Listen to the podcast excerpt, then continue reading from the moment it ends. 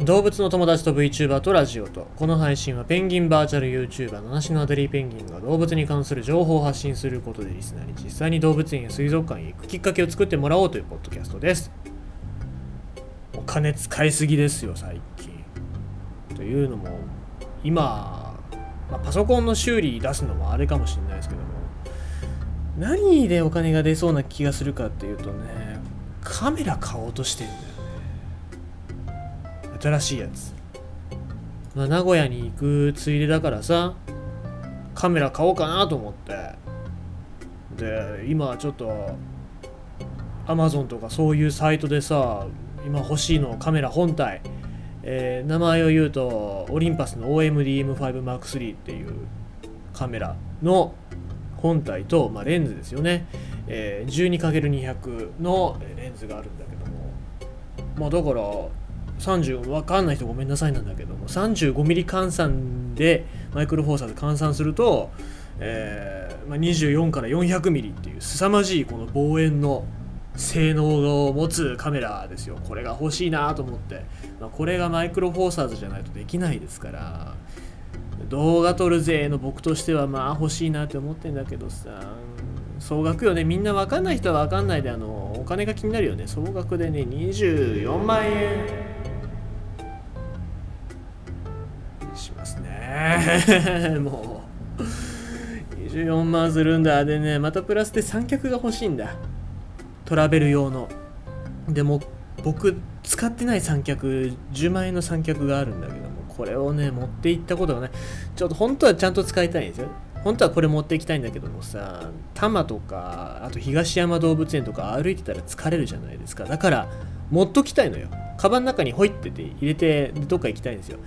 だからちっちゃい三脚買おうかなと思ったらそれが7万円っつって、まあ、だから30万ぐらいなのかなっても使いすぎだよね。この間任天堂スイッチを買ったりさ、えー、キャプチャーカード買ったりさいろいろしてるからさ使っていいもんかどうかなっていう、うん、まあでも使う時に使わないと仕方がないからね。はい。まあちょっと今週末か来週末か分かんないけどももしかしたら買っちゃうかもしれません。そんな僕らが、まあ、なんでカメラだったりとかこんなことに悩まなきゃいけないのかっていうと僕らに足だったり手がついてるから僕らじゃない人間に手とか足がついてるからですね、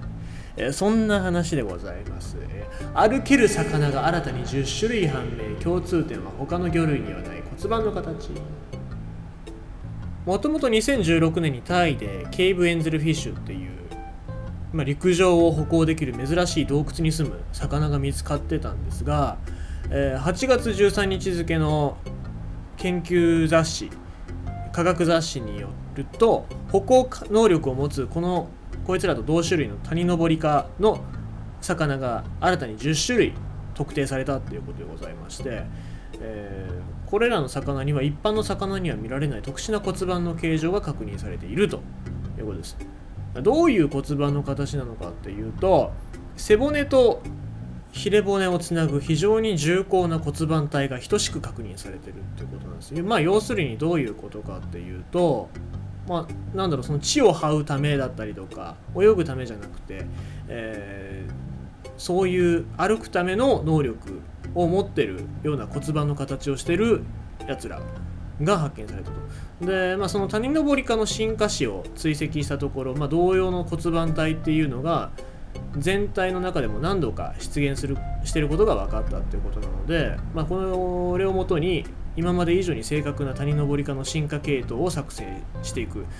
これによってどういうことが分かるかっていうと歩行能力を持つ魚の特定っていうのは最初に陸に上がった水生生物の進化プロセスの解明につながるということですね。皆様もともとご先祖様は水の中に住んでたわけでございましていつか何の日かになんか気分が変わったのか知らないけどもぴょこって手足が伸びてきてそのまま陸に上がってきたっていうわけではなくてこうやって魚から手足が生えて陸に上がってきてっていうプロセスがあったわけですよ。そのプロセスがわかるんじゃないかっていうことで、えー、研究が進められてるわけなんでございますけどもこの cave angelfish、ま、名前の通り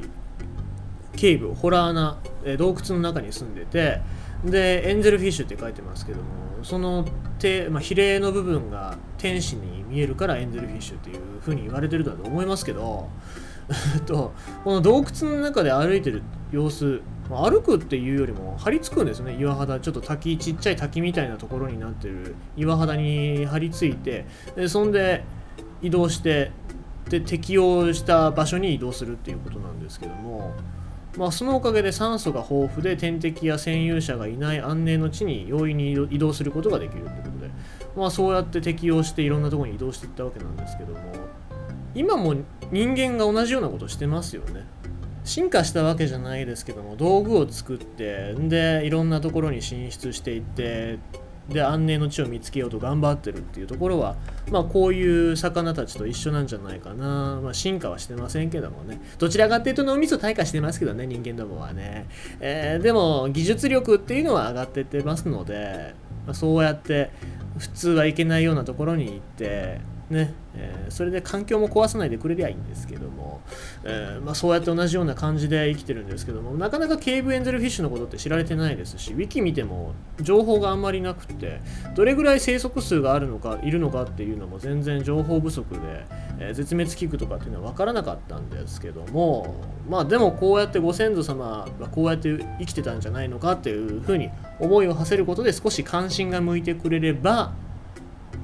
まあ、彼らの生態っていうのもおのずと分かってくるんじゃないかなと思いますのでまあ皆様ぜひぜひ僕もなんですけどちょっと水生生物とかそういうのに関心が向いてなかったのでこれを機にじゃんじゃかじゃんじゃか調べてって話していこうかななんて思っておりますので皆様よろしくお願いします。